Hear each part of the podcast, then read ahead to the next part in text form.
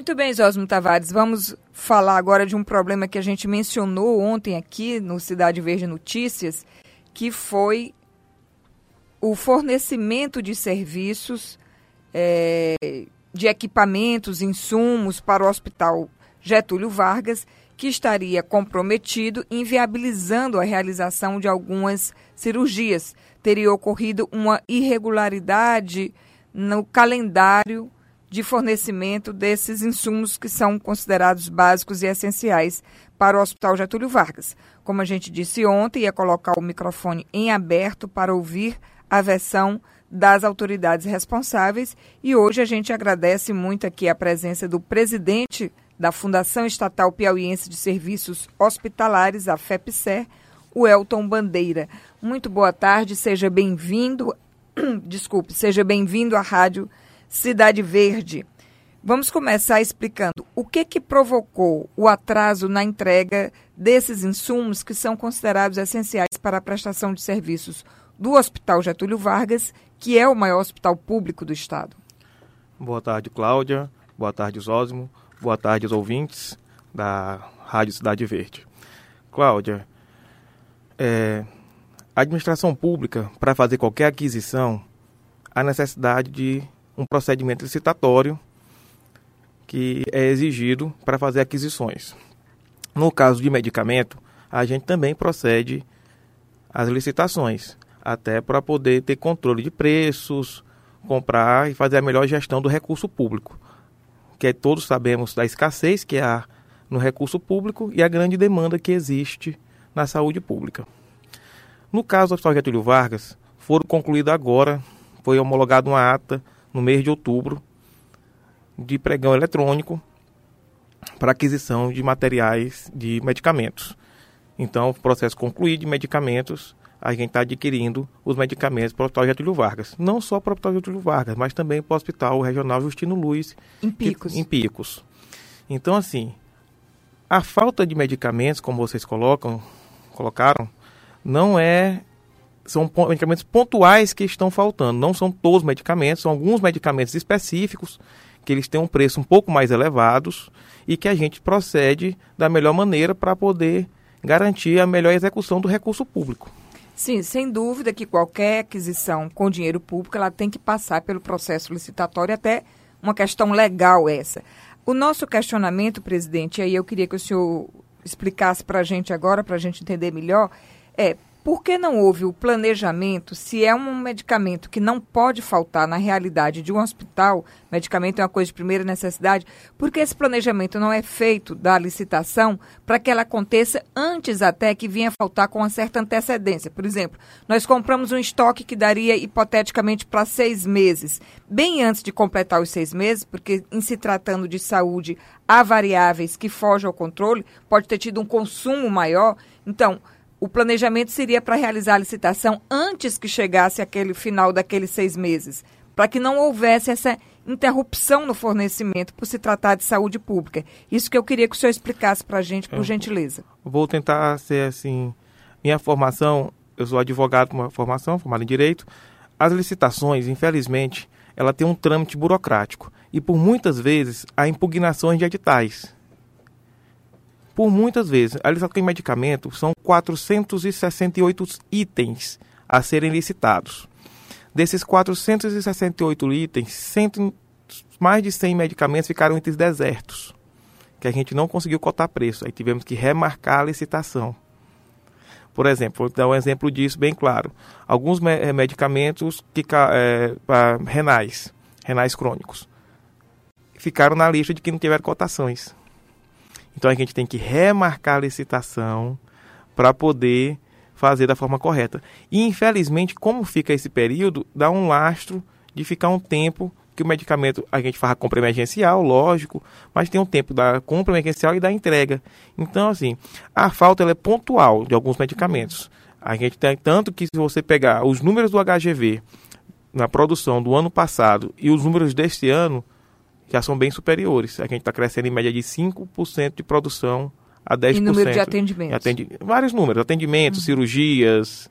É, cirurgia. atendimento aí eu incluí todos, Pronto, ambulatorial e cirúrgico. Então, assim, a gente tem um acréscimo na produção. O que ocorre realmente é que a demanda pela saúde pública aumenta muito. Especialmente no Piauí, porque atrai pacientes também de, de, de outros, outros, estados. estados né? Perfeito, Cláudia.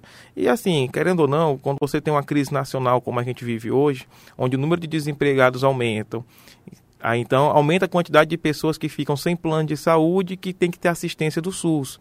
E aí, querendo ou não, se você pegar o preço SUS, ele está mais de 10, 15 anos que não tem acréscimo financeiro no SUS. Que os preços praticados no SUS, pagos pelos serviços, medicamentos, são os mesmos. Então a contrapartida do Estado cada vez é maior. Então, assim, cada ano passa, o número aumenta de serviços novos, é, a população demanda novos serviços, por exemplo, a gente agora vai implantar a cirurgia bariátrica no HGV. Isso é um aumento de serviço e é bom já custo. explicar que é para casos de saúde, não por efeitos estéticos, né? lógico, né? Para ninguém lógico. se interessar e entrar na fila apenas porque quer ficar magro e bonito. Né? Pronto. Né? Por exemplo, a gente fez a licitação agora e concluiu a licitação dos insumos da cirurgia bariátrica.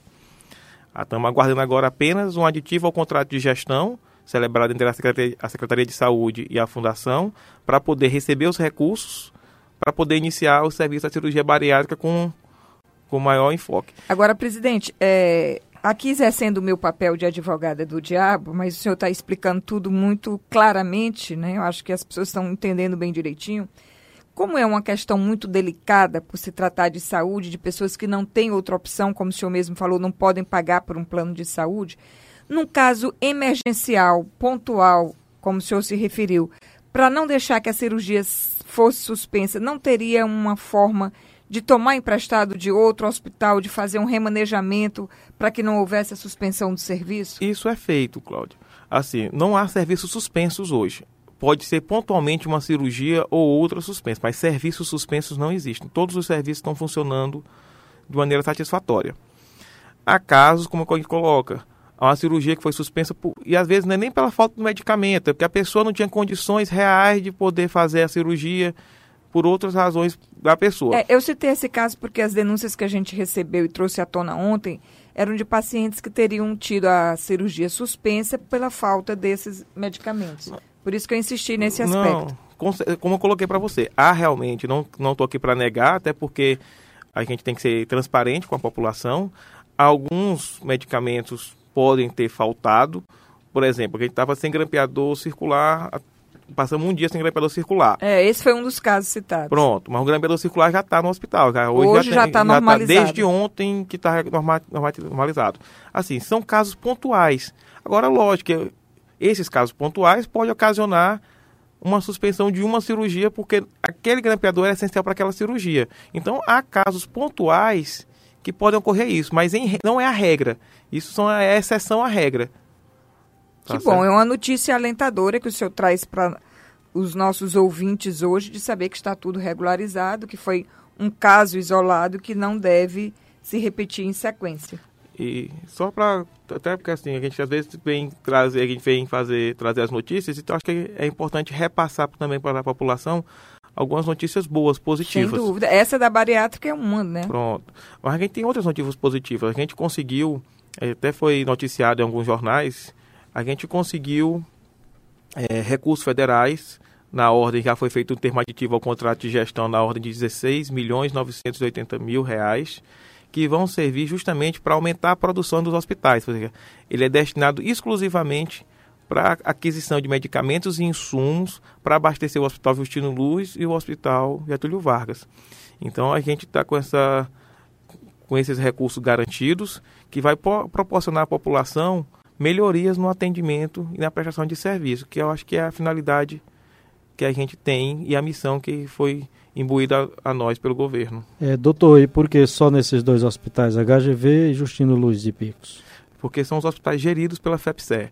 Aí os, os demais hospitais são geridos pela Secretaria de Saúde. Secretaria de Saúde. Esclarecido. E o Hospital Getúlio Vargas, de fato, é um hospital referência no estado todo, é um hospital referência para a região meio norte do Brasil, é um hospital que funciona bem na maioria das vezes, é um hospital que merece elogios, né? Esses problemas a gente trabalha e questiona para que funcione cada vez melhor, na verdade. Não, é isso mesmo, Cláudia. A gente faz essas críticas e tudo é porque a gente está acostumado com o HGV funcionando bem. Funcionando então, bem e a gente quer que funcione melhor ainda, né? Exatamente. Né? Eu tenho certeza que também é o interesse da gestão. Agora eu tenho mais uma pergunta a fazer ao presidente. Pois não. É, justamente sobre isso. Por atrair pacientes de outros estados, nós já estamos recebendo essa compensação financeira de Maranhão, por exemplo, Tocantins e de outros estados que se beneficiam da nossa saúde?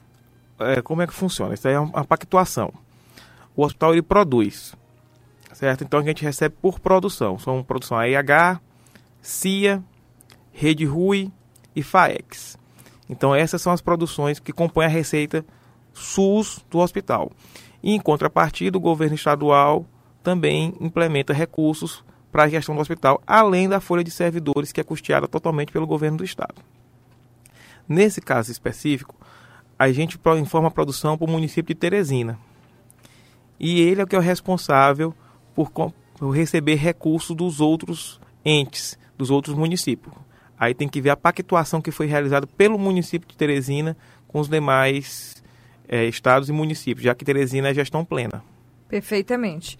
Nós agradecemos a presença do presidente da Fundação Estatal Piauiense de Serviços Hospitalares, responsável pela gestão dos hospitais Getúlio Vargas e Justino Luiz em Picos, doutor Welton Bandeira, pelos esclarecimentos que o senhor trouxe e pelas boas notícias também compartilhadas com os nossos ouvintes. Obrigado pelo, pela oportunidade de esclarecimentos e estou à disposição dessa rádio para qualquer esclarecimento e, porventura, que desejem fazer-nos. Que bom se todo gestor público tivesse essa facilidade de transparência né? e disponibilidade para prestar esclarecimento ao público, que é o patrão maior do serviço público, né? É, Cláudia, porque especialmente na área da saúde a gente cobra por razões óbvias é, é soluções muito imediatas, mas é, muitas delas esbarram justamente na burocracia que não é pequena. É, eu não sei nem se não devia ter uma burocracia diferente para a questão da saúde é, a, lei de licitação devia ter um capítulo especial, porque é isso mesmo. Na, na relação, por exemplo, de ter um programa aí chamado Tratamento Fora do Domicílio. É, e o governo tem dificuldade de comprar as passagens para isso. Como é que faz a licitação? A, a, a, a, passagem, uma hora é um preço, de tarde é outra, com 15 dias é um preço, comprado com dois meses de antecedência é outra, e não tem como fazer licitação para comprar essas passagens. Fica uma dificuldade danada para o governo chegar lá. Outras vezes a pessoa, a, a empresa entra e não entrega as passagens, não consegue acompanhar. Outra vez o governo não paga e fica esse, como dizia o Deoclésio Dantas, fica aí essa esse ciribolo, esse ciribolo, esse ciribolo aí para ser resolvido. Não é questão que não pode esperar. É verdade. Muito obrigada, então, doutor Elton Bandeira, pela sua participação com a gente. Muito boa tarde.